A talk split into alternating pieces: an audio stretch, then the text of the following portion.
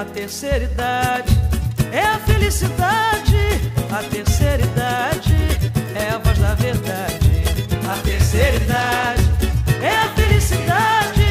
A terceira idade é a voz da verdade. Bem-vindos ao Idoso Pod, o podcast da Liga Acadêmica de Geriatria da Universidade de Pernambuco, que busca levar conhecimento para a população geral especialmente para os idosos, trazendo convidados com experiência e vivências na área do envelhecimento.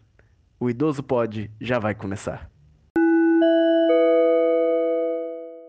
E, primeiramente, eu gostaria de agradecer ao aceite do convite pela senhora. E eu vou estar apresentando, tá certo? Tá, Joia. Boa noite, boa noite, Brenda. Boa noite a todos que nos ouvem. Para mim é um prazer estar aqui conversando com vocês. Rafael, que me fez o convite, que deve estar por aí. Então, gente, é, o tema de hoje é direti diretivas antecipativas, como e quando fazer. É, lembrando que essa live é um projeto de extensão da Liga Acadêmica de Geriatria da Universidade de Pernambuco e ela vai ser transformada em um podcast que se chama Idoso Pode. Por esse meio, a gente consegue discutir o cotidiano em saúde dos nossos idosos por uma linguagem mais acessível e de uma forma também mais acessível, que é pelo canal do Instagram. Dessa forma, a gente traz o embasamento de uma forma mais acessível à população. Então, como eu falei antes, hoje a nossa live vai contar com a participação de doutora Azilda Cavalcante, que é paliativista. E eu repito o agradecimento pelo, pelo aceite do convite. E é uma honra, eu falo em nome de mim e de toda a Liga de Geriatria. Muito obrigada pelo, pelo aceite do convite. E eu espero que nossa live seja muito proveitosa. Para mim que é um prazer estar aqui, Brenda. Bora conversar. Certo. Então, para a gente começar, eu queria saber se a senhora poderia falar um pouquinho sobre o que são essas diretrizes antecipativas da, é, de vontade e qual o objetivo delas. Na realidade, a gente termina fazendo uma confusão com os termos, né? A gente confunde diretiva de vontade com testamento vital, é, e tem gente que ainda não entende bem o que seria o procurador de saúde no meio dessa confusão, né? Na realidade, a diretiva de vontade, como o nome está dizendo, é uma expressão da nossa autonomia, né? da nossa capacidade e do nosso direito de decisão sobre nossa própria vida. Obviamente, respeitando o que está normatizado na legislação e nos códigos de ética, né? Então, assim, é, na medida em que eu estabeleço diretivas para a minha vida, né, eu estabeleço como diretiva antecipada de vontade, e isso pode incluir muitas questões relacionadas à saúde, não somente as questões relacionadas à terminalidade da vida.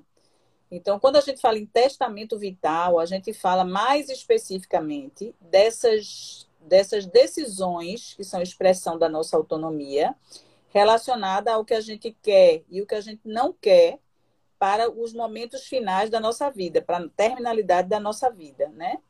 Então, é, resumindo, eu acho que foi isso que eu falei, né? espero que todo mundo tenha entendido. As diretivas antecipadas de vontade, elas são mais amplas e elas dizem respeito a tudo que a gente dá como diretiva é, para a nossa vida de uma forma geral, não incluindo, não é, especificando unicamente as questões da terminalidade da vida. E o testamento vital seria uma parte dessas diretivas em que a gente, a gente deixa registrado é, o que a gente quer quando a gente tiver no nosso processo de adoecimento e morte. E o procurador de saúde é aquela pessoa que a gente nomeia para, no caso da gente não poder se expressar, essa pessoa é, se expressar pela gente. É, seria mais ou menos como, é, como a gente nomeia um procurador, né? Alguém, só que isso é um, essa é uma questão legal. E o, o, o, é, o procurador de saúde, ele é uma questão que é estabelecida dentro da diretiva de vontade, né? Não há, não há necessidade é, clara, até porque a gente não tem legislação a esse respeito de, uma, de um registro em cartório, é, de nada disso, mas existe a vontade expressa e registrada, que pode ser num prontuário médico, por exemplo. Entendi. Então, é, senhora poderia comentar um pouquinho quais são, é, quais medidas que fazem parte, parte da DV, é, dando exemplos, e em qual momento elas podem ser consideradas? Sim, é, as medidas das diretivas antecipadas de vontade, elas são bem amplas, né? Se a gente falar do testamento vital, assim, como eu disse, muita gente confunde os termos, né? Uhum. E, e às vezes eles são usados como sinônimos. É, mas se a gente for falar é, na diretiva de vontade, por exemplo, o que é que eu tenho que construir? A primeira coisa que a gente precisa falar é que não existe uma lei, como eu disse, né? O que, o que norteia as diretivas de vontade é, no Brasil, na realidade, é uma resolução do Conselho Federal de Medicina, é a resolução número 1995 de 2012. É, essa resolução é a que hoje tem força de lei, vamos dizer assim, porque, como não existe uma lei específica a esse respeito, ela termina sendo a norteadora. Se vocês forem olhar a resolução, vocês vão ver que ela tem pouca coisa escrita. Né? Ela não detalha. Por exemplo, lá nessa resolução não está dizendo o que é que, o que, é que contém a diretiva de vontade. É, nessa resolução não está dizendo se precisa ou não precisa, simplesmente não se fala de registro em cartório. É, então, assim, o que se entende é o médico ele tem fé de ofício. Então, ele, quando escreve algo em prontuário, aquilo ali é um documento válido e considerado é, lícito, vamos dizer, legal. Então, na hora que a gente, como médico, a gente constrói uma diretiva de vontade junto com o nosso paciente, quer dizer, no caso, constrói a diretiva de vontade do paciente, ajuda ele a construir. Aí, nesse uhum. caso, a gente vai registrar em prontuário e aquele prontuário tem força de documento, né, registrado. E aí, o que é que tem nessa diretiva, como você perguntou? O que é que tem que ter na diretiva? Existem assim, existem milhões de modelos. Se a gente coloca na internet, né, tem é, tem escritório de direito que dá modelo de diretiva, né? É, aí vai ter milhões de sociedades que têm formas de fazer. Existem autores diferentes que dizem que é para fazer assim, é para fazer de outro jeito. Existe existe um aplicativo da Sociedade Brasileira de Geriatria e Gerontologia que vocês, como bons futuros geriatras, devem saber, né? É, que chama Minhas Vontades, que é um aplicativo gratuito que a gente baixa e a gente preenche. Eu já fiz a minha, né? Sugiro que vocês façam a de vocês.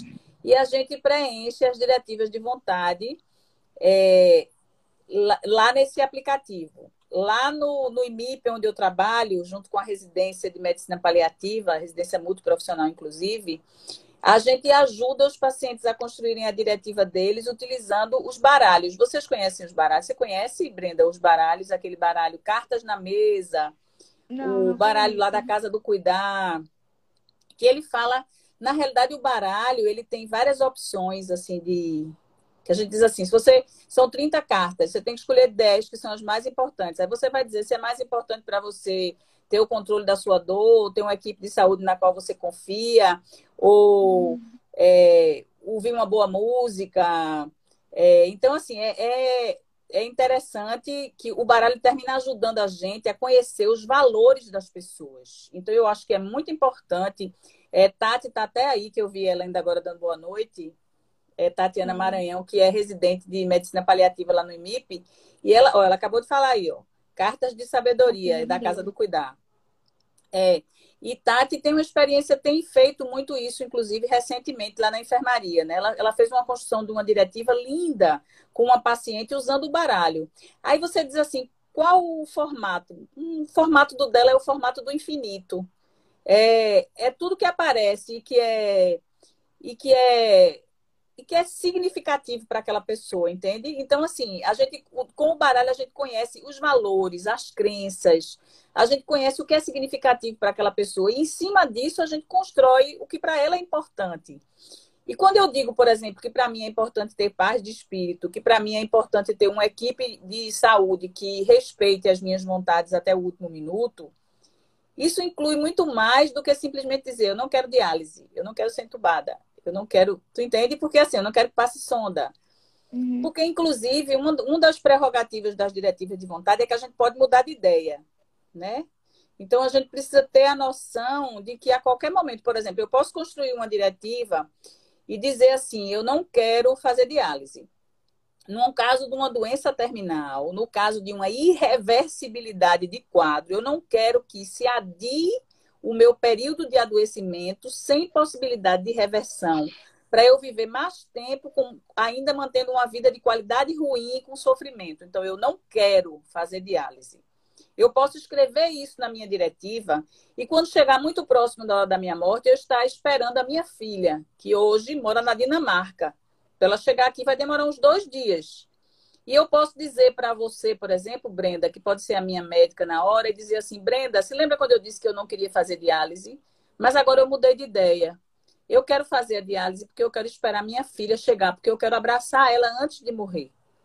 Uhum. E aí eu vou fazer uma sessão de diálise e vou esperar minha filha chegar. E depois que ela chegar e que eu me despedir dela, eu vou dizer: pronto, Brenda, agora pode, não quero mais fazer diálise. Agora eu quero parar, eu quero ir embora porque eu já estou cansada e sei que não vai, não vai, não, a diálise não, não vai me fazer ficar bem, não vai me fazer ficar boa, não vai me fazer ter minha vida de volta. Então eu não quero.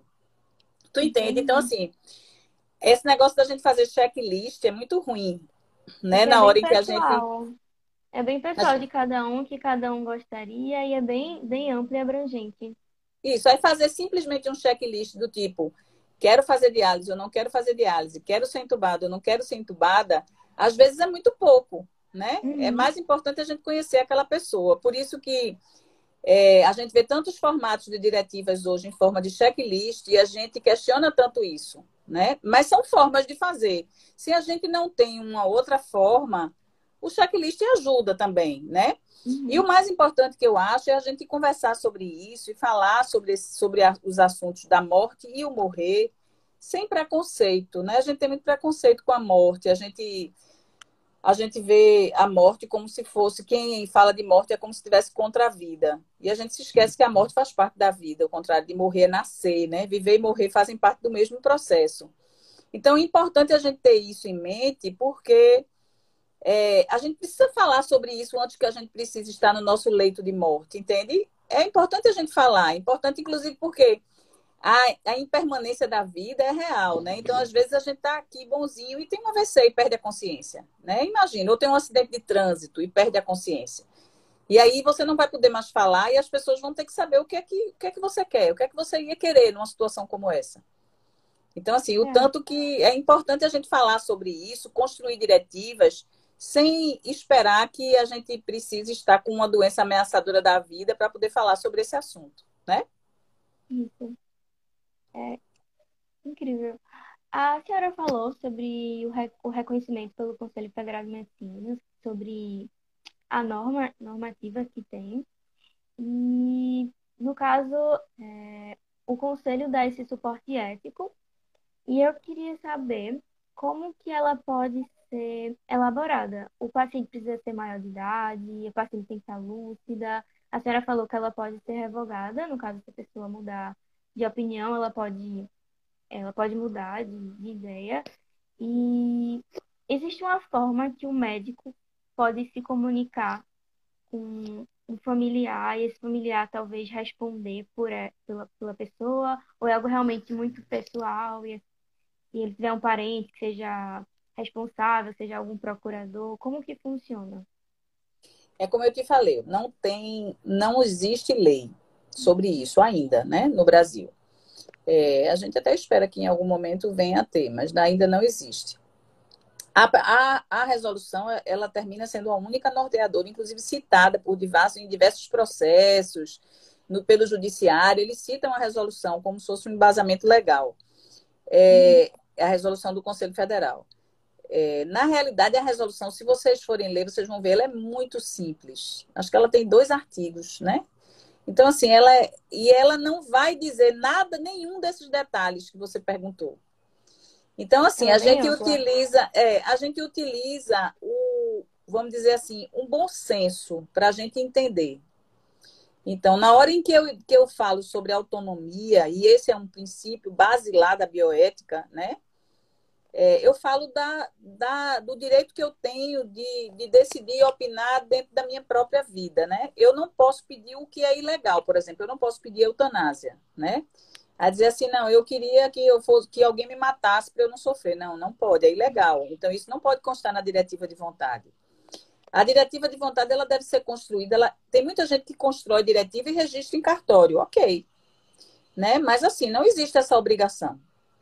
A verdade é essa. A diretiva ela pode ser construída pelo médico, quer dizer, é pelo paciente, com a orientação do médico ou de algum outro profissional de saúde, mas ela sendo registrada em prontuário.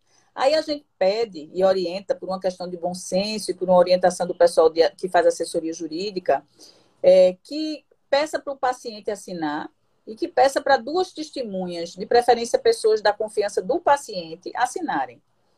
E é importante, que é aquilo que eu falei agora há pouco, se a gente constrói isso é, antes de ter que estar tá vivendo uma doença ameaçadora da vida, a gente vai ter essas questões lá estabelecidas no, no, médico, por exemplo, no médico de família, o médico que já acompanha a gente, que conhece a gente, tudo registrado.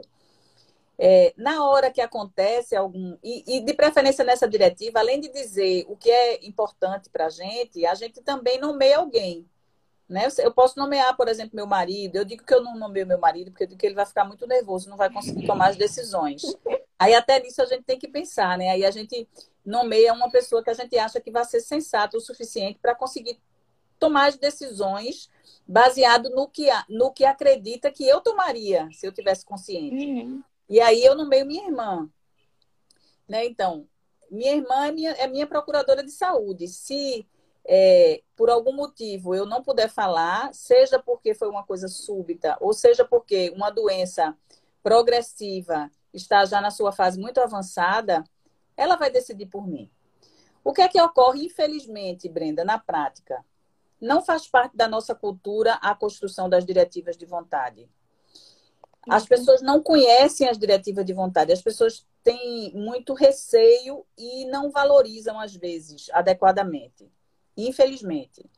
Então, e as pessoas, a gente vive numa cultura, nessa cultura ocidental, em que a morte é uma palavra proibida, né? É quase aquele do. Como é de. Qual era o, o, o filme? Que era o que não pode. É, é, é, é Valdemort, né? Valdemort? Isso, é. Pronto, que era o nome que não pode ser dito, né? Assim? Isso. Então, aquele então assim. Nomeado. Aquele que não pode ser nomeado, isso. É, então, assim, o que é que. Harry Potter, né?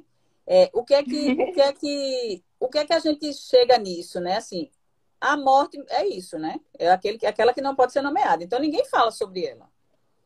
Aí fica difícil, né? Porque aí, por exemplo, o que, é que acontece na prática? Infelizmente, como eu estava dizendo, a gente admite pacientes no hospital em quadro muito avançado de doença e a gente não sabe o que é que ele queria. Né? Um dia desse, uma amiga ligou para mim, muito angustiada, porque, como a gente é paliativista, aí as pessoas se angustiam, aí ligam para a gente, né? E aí ela ligou com uma, uma pessoa amiga dela, que o pai, assim, muito invadido, assim, em UTI, e ela achando que aquilo já estava que aquilo já era uma obstinação terapêutica, que ele estava sofrendo muito. E aí, assim, todo mundo, não, vai fazer isso, vocês decidem, a família decide. E aí aquela coisa, Zilda decide, né? Eu, Como assim? Eu nem conheço a família, nem conheço ele, nem conheço ninguém. Aí diz assim, o que é que eu faço?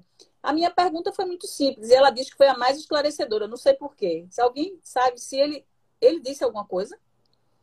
Alguém sabe dizer qual era a vontade dele, pelo que vocês conhecem dele? Vocês imaginam que ele ia querer ou que ele não ia querer ser entubado? Às vezes a resposta é objetiva e rápida para quem conhece aquela pessoa. Né? Às vezes assim, Ave Maria, eu conheço meu pai. Ele não ia querer. Ele dizia que tinha medo de UTI, que tinha raiva, que não queria ir para o hospital, que queria ficar em casa. Ele disse isso a vida toda. Aí, na mesma hora, quando a gente pergunta, a pessoa responde. Quer dizer, ela sabe. Né? O que seria a vontade daquela pessoa. Então, a gente precisa falar mais sobre as questões relacionadas a adoecimento e morte. A gente precisa conhecer os valores e os desejos dos nossos pacientes. E a gente também precisa dizer os nossos desejos, as nossas crenças, os nossos valores aos nossos familiares e conhecer a deles. Né? Às vezes as coisas mais simples, né? Eu tive um caso recente, infelizmente, né, de uma, uma minha tia que que era para mim como se fosse uma mãe que faleceu de Covid. E assim, ela, ela queria ser cremada. Ela chegou a dizer isso várias vezes e a gente cremou. Mas depois eu não sabia onde botar as cinzas dela. Parece uma coisa tão boba, né? Mas assim, é, para ela talvez não faça diferença, né? Porque a gente não sabe, né? O que é que tem depois da morte. Mas para mim que tenho a ela na minha memória afetiva eternamente e que queria que ela fosse homenageada e atendida nos mínimos desejos, era importante saber. Uhum. E no final eu tive que colocar, eu não, né? A família, nós, né? Uhum. Nós tivemos que colocar as cinzas dela onde a gente achou que ela iria querer ficar. Mas eu não tenho certeza. E aí eu fico pensando, por que eu não perguntei? Por que eu não perguntei? Uhum. Aí agora eu pergunto. Agora eu pergunto a todo mundo, né? Quando eu, meus pais, sei que eu quero saber, quer, quer, quer que ser cremado e quer que bote as cinzas aonde? Me diga tudo até o final, né? Todo direcionamento. Para mim, isso é diretiva de vontade também, entende? Tudo bem. Aí uhum. vai ter uhum. aquelas pessoas que dizem assim: ah, depois de eu morrer, isso não tem mais importância, faz o que você quiser. Aí tudo bem. Ela disse que podia, eu podia fazer o que eu quisesse, mas de repente ela pode dizer: não, eu quero que jogue no mar, né? Eu quero que jogue que plante numa árvore, eu quero ficar guardada lá no cemitério junto da minha família. Aí, e a gente vai seguir. Para mim, isso também é diretiva de vontade. Então, na prática, quem pode decidir sobre a, dire... a diretiva antecipada de vontade de um paciente é o próprio paciente. E no caso, Sim. e no caso, se ele tiver falado ou deixado anotado, escrito, uma pessoa que ele tem sua confiança poderia fazer esse papel por ele. Se ele tivesse incapacitado de, de colocar a sua vontade e explicitá-la. Isso, a diretiva de vontade é um instrumento né, que está posto para que as pessoas possam expressar antecipadamente as suas vontades e deixar registrado e conhecido, né? Uhum. É, especialmente pela equipe de saúde que vai conduzir, né? E que deve ser respeitado no momento do adoecimento e morte, que é um outro problema, né? Porque tem gente que tem diretiva de vontade, mas diz assim, eu não quero ser entubado, e na hora que tem uma parada, entubam, né? É. É, às vezes a gente vê isso também. Inclusive, tem relatos dessas, situações, inclusive em países de primeiro mundo. Né? Os Estados Unidos, por exemplo, tem vários estudos que mostram que um percentual que não é pequeno das pessoas que têm uma diretiva de vontade, quando tem um quadro de emergência, elas não são atendidas na sua diretiva, infelizmente, né? É, e tem outras questões mais que são extremamente polêmicas, que eu nem vou entrar aqui, né? Que é a questão de, de, é, de uso de sangue, de, aí é um outro questionamento, né? Que, que também é, é, mais complexo, que envolve outras questões da bioética.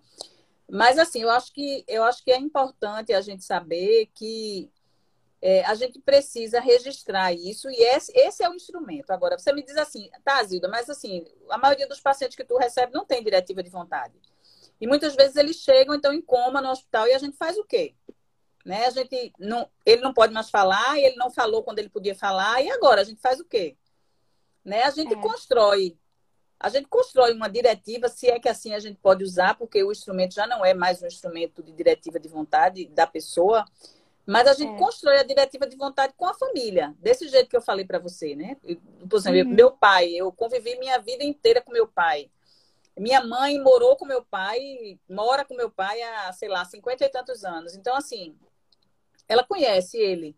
E aí, de repente, a gente diz assim: o que, é que a senhora acha que ele ia querer que fizesse? Né? A senhora acha que ele ia querer ser entubado numa situação como essa que está posta agora?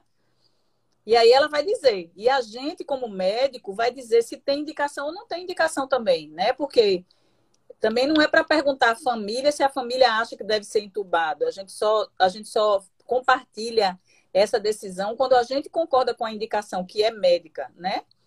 E aí a gente compartilha, mas do ponto de vista ético, é, as famílias devem ser informadas e devem saber qual foi, qual foi a decisão do médico, qual é a indicação do médico, e elas têm o direito ético e legal de concordar ou não com aquela decisão daquele médico, inclusive de trocar de médico, de trocar de hospital, a família tem esse direito que representa legalmente aquele paciente, né? E as decisões na ausência do paciente e na ausência de uma diretiva de vontade expressa previamente, a gente vai tomar essas decisões relacionadas à terminalidade da vida com, as, com os familiares, com as pessoas que legalmente representam aquela pessoa, na ausência da, da, da possibilidade daquela pessoa decidir.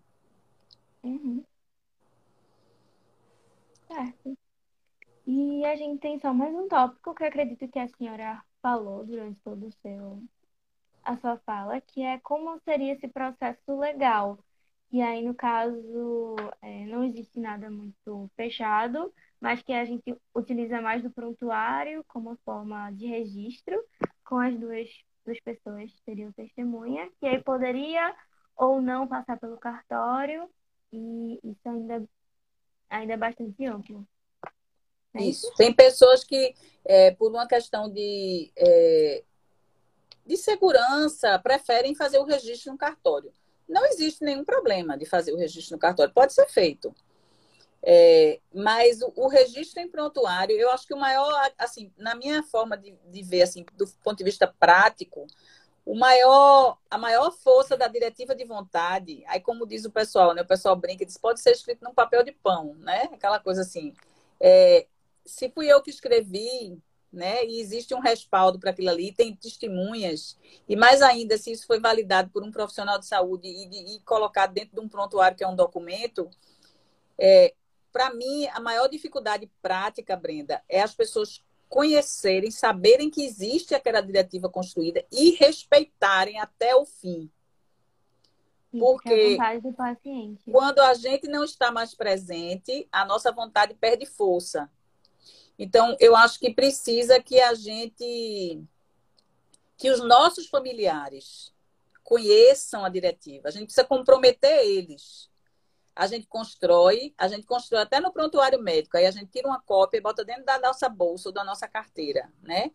E a gente mostra para o pai, para a mãe, para o namorado, para o irmão, para a tia, para a prima, né? E diz assim, ó, minha diretiva está aqui. É, as minhas vontades, que são as diretivas que tem no aplicativo, fica aí no aplicativo, né? No celular. Então, assim, de repente a gente fazer com que as pessoas conheçam é, a nossa vontade e comprometer elas, dizer assim, ó, Tu faz do jeito que eu pedi, né? Aí a gente até brinca, diz assim, se tu não fizer, eu vou puxar teu pé depois que eu morrer, né? Diz assim, para o meu marido, né? Ó, tu tá vendo minha diretiva? Tu conhece, tá aqui. Então eu tô dizendo que eu não queria isso, que eu não queria isso. E que eu queria isso, porque não é só não querer, né? Eu posso querer muita coisa também, né? Então, essas coisas aqui eu quero ser respeitada, né? Mesmo quando eu não estiver mais aqui para falar, você se lembre que eu estou lhe dizendo isso.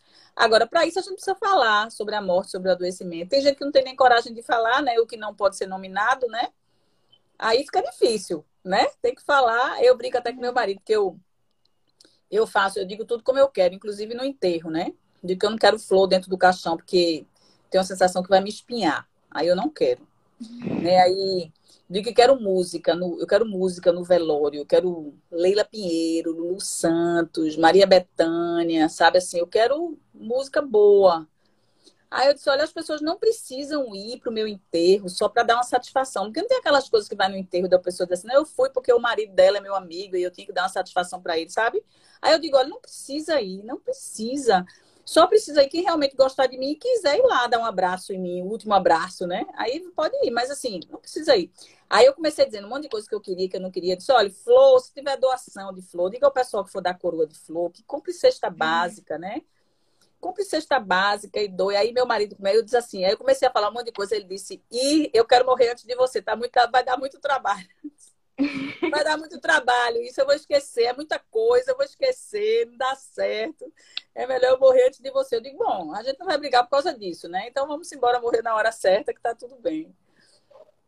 Mas é isso, então... só brincadeira para a gente descontrair um pouquinho. então, é, as, as diretivas vão muito além do que você quer de procedimento. Elas vão desde os procedimentos, desde coisas que talvez a gente considere pequena, mas para a pessoa são enormes e vão fazer toda a diferença para ela. Exatamente. É, é, tudo que envolve a minha vontade, que pode, que não se restringe simplesmente a, a querer não querer um algum, a querer ou não querer um determinado procedimento, né?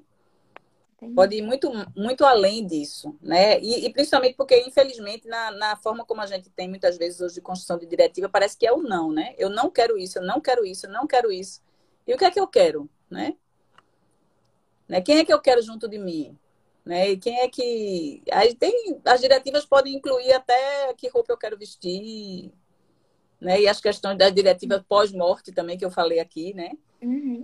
É, é, pode incluir, né? E a gente só dizer o que a gente quer, respeitando a nossa autonomia, até enquanto a gente existir, enquanto expressão do nosso ser, né? Porque depois que a gente morre, o nosso corpo morre, a gente continua vivo na, nas pessoas, né? Minha tia, por exemplo, que eu contei a você que faleceu, ela está viva aqui dentro de mim. Eu sei quem ela é, né? Eu sei o que ela pensa, eu sei o que ela acha, eu sei, eu conheço ela, né? Então, a gente continua vivo, né?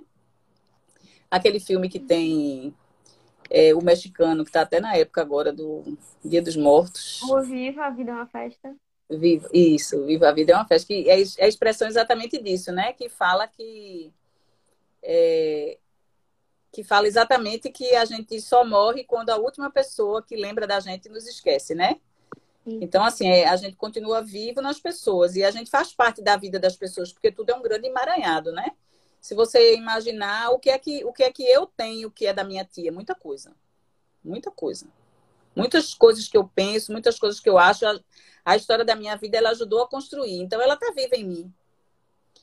E assim, assim as pessoas são vivas de várias formas, né? ultrapassa a questão do, da, da, da vida do corpo do corpo da pessoa, né? O corpo morreu, mas ela tem uma vida nas outras pessoas que ficaram.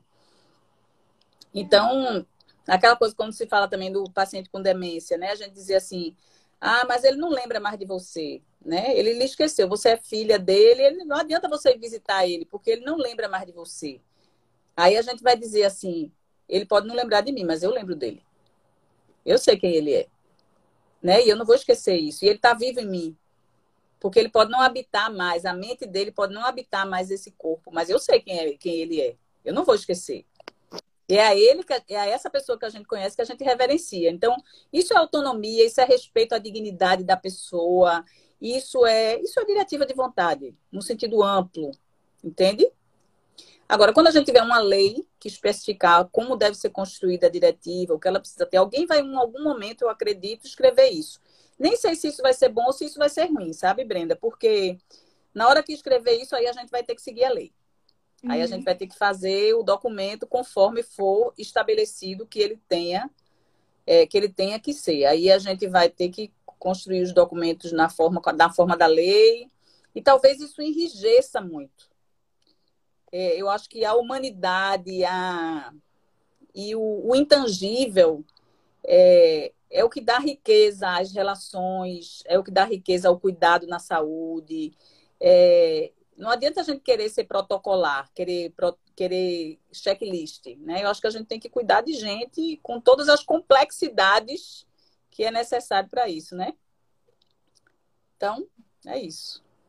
É isso, eu estava olhando aqui os nossos tópicos, eu acho que a gente conseguiu abordar bastante e a gente conseguiu passar por todos os, os pontos das diretivas para quem não conhecia Agora acho que já conhece, pode também utilizar esse meio para pesquisar mais sobre, se informar.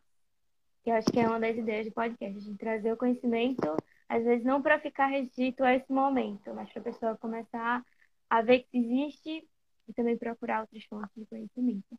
Construir então, as próprias diretivas, ajudar as pessoas próximas a construírem as suas e nunca esquecer de oferecer a oportunidade de construir as diretivas aos nossos pacientes mesmo nas situações de extrema tranquilidade. Não precisa ser naquela situação em que se tem o diagnóstico de uma doença ameaçadora da vida. Pode ser muito antes disso, né? Estava uhum. vendo aqui se tem alguma pergunta. Só gente rindo, comentando algumas coisas. E eu acredito que é isso, doutora Zilda. Novamente agradecer bastante pelo, por aceitar o convite e participar da, da nossa live. E e é isso. Eu que agradeço.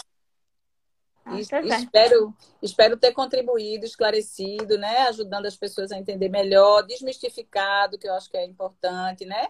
Sim. E fazendo as pessoas refletirem de alguma forma e introduzirem isso no dia a dia, que é o que é importante, no sentido sempre de ajudar as pessoas, né?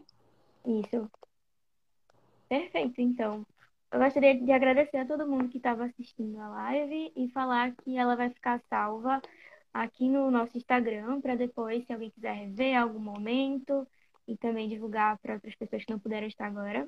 Ela lá vai ficar salva e depois ela vai virar um podcast no nosso canal do Spotify, certo? Gente, agradecendo, dizendo parabéns. Muito obrigada. E é isso. Tchau. Obrigada também. Boa noite, gente. Boa noite. Boa noite. Beijo.